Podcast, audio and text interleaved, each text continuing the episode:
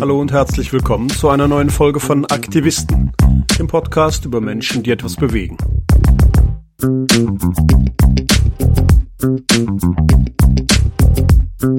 Heute blicken wir in die Schweiz. Bei unseren Nachbarn haben sich Frauen zu einer NGO zusammengetan und die eigene Regierung verklagt.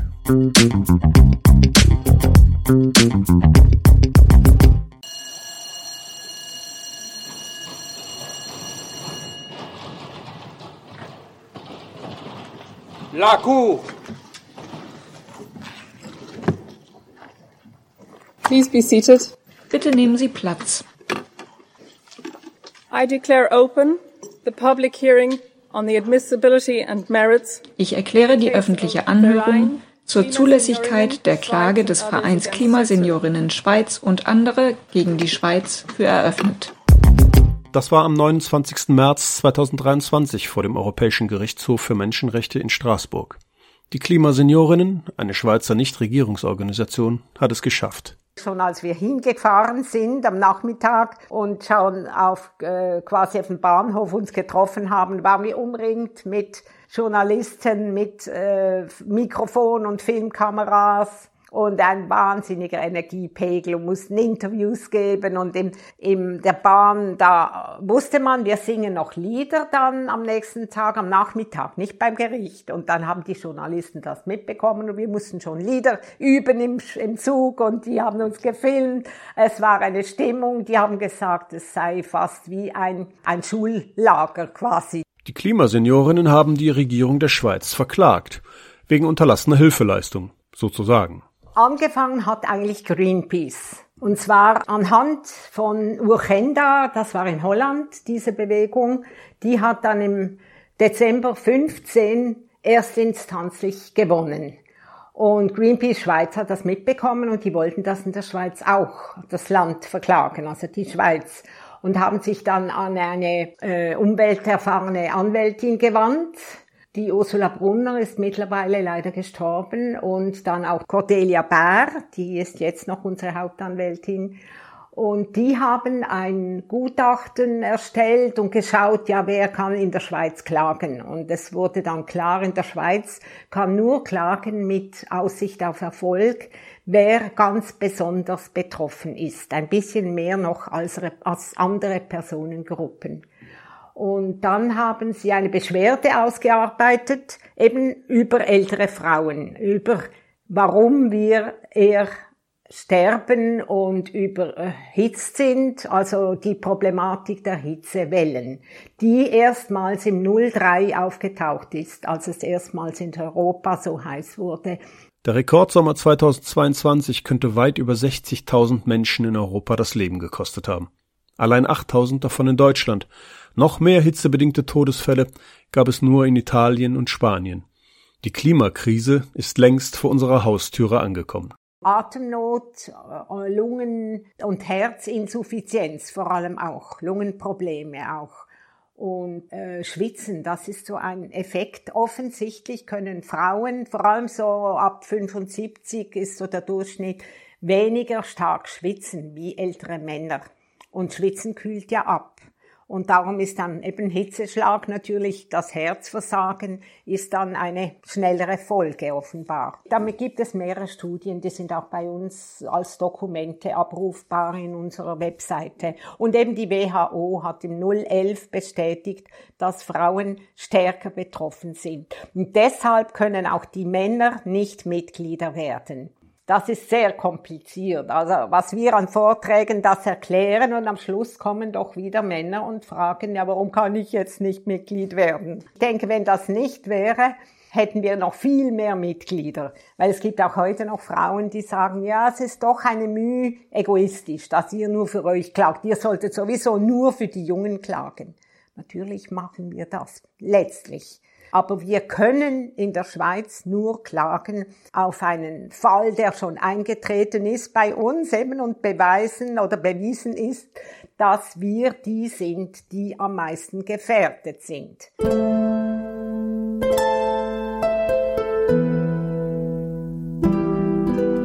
Bei älteren Menschen verlangsamen sich die Prozesse zur Thermoregulierung der Körpertemperatur, sagt das Deutsche Umweltbundesamt. Neben dem körperlichen Hitzestress können auch psychische Belastungen hinzukommen, wie Angstzustände oder Depressionen.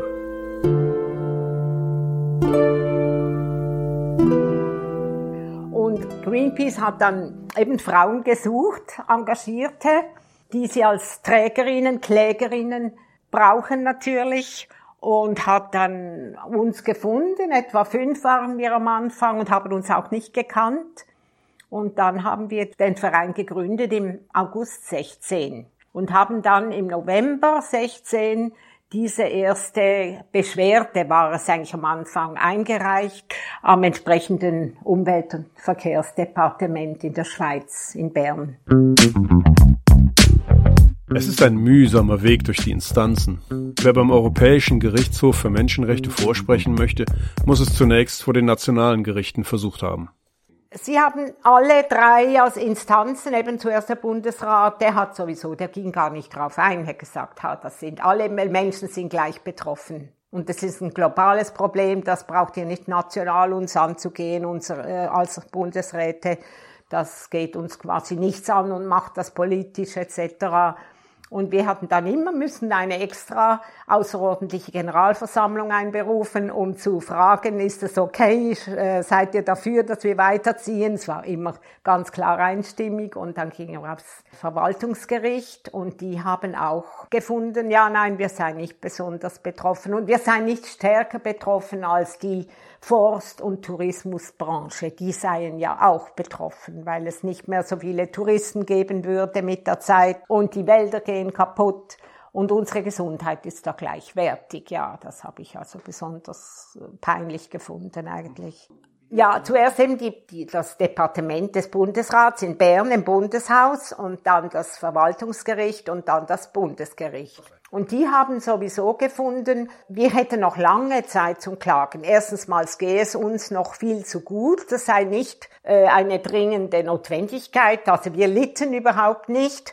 Und es sei auch noch viel zu früh, denn es sei noch nicht nachgewiesen worden, dass die Hitze, es sei noch nicht heiß genug und nicht, nicht erwiesen, dass es so heiß würde. Wir können dann schon noch klagen, wenn es nachgewiesen sei, dass es gegen zwei Grad Erwärmung gehe. Und dann wussten wir, die vierte Instanz ist dann Straßburg. Madam President, members of the court. Frau Präsidentin, Mitglieder des Gerichts. The world has never seen a threat to human rights of the scope presented by climate change.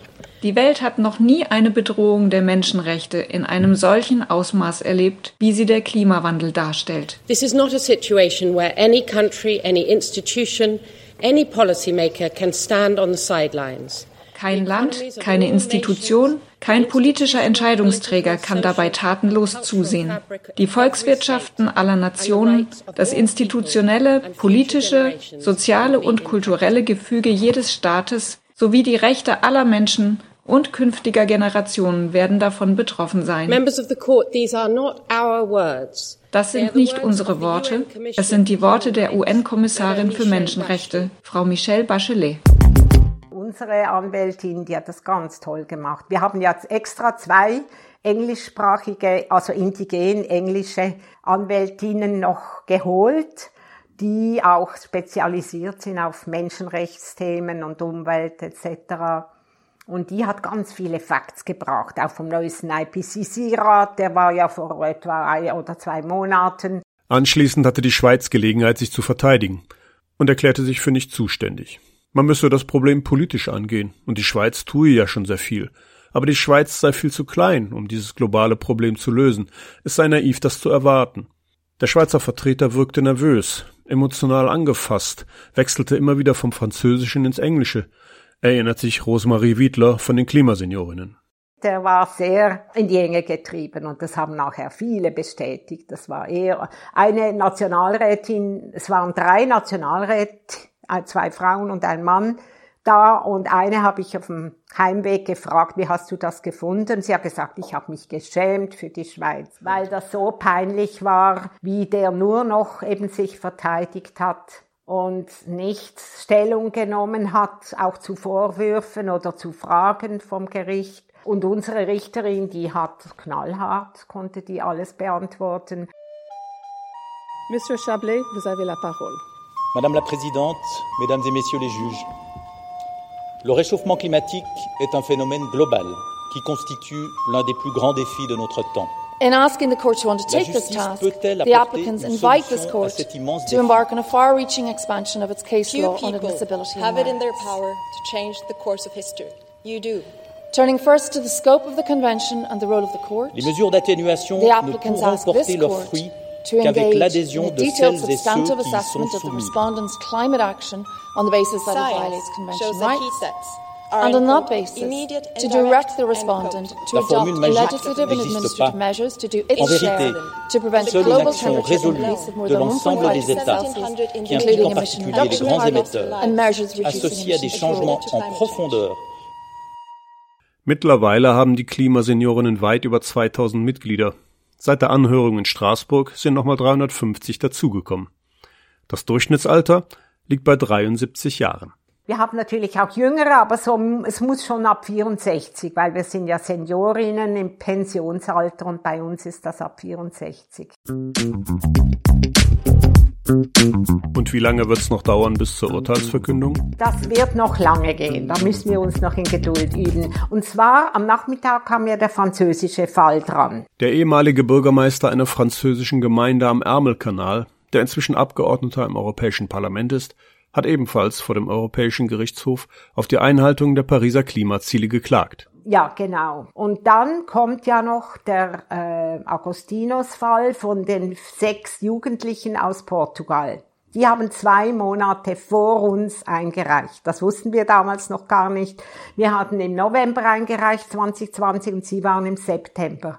Und die haben dann, weil sie mussten natürlich noch verschiedene Instanzen, ich weiß nicht, wie das möglich ist. Sie haben ja 33 Europaratsstaaten verklagt und sie konnten ja nicht irgendwie das äh, befehlen, quasi, dass jedes Land durch seine Instanzen geht. Und das ist eigentlich Voraussetzung, um überhaupt nach Straßburg gehen zu können.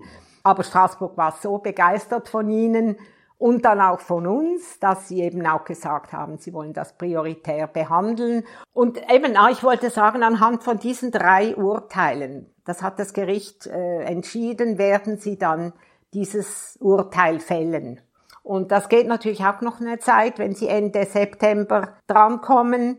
Also wir denken frühestens Ende Jahr, vielleicht auch erst nächstes Jahr. Also das wissen wir halt nicht.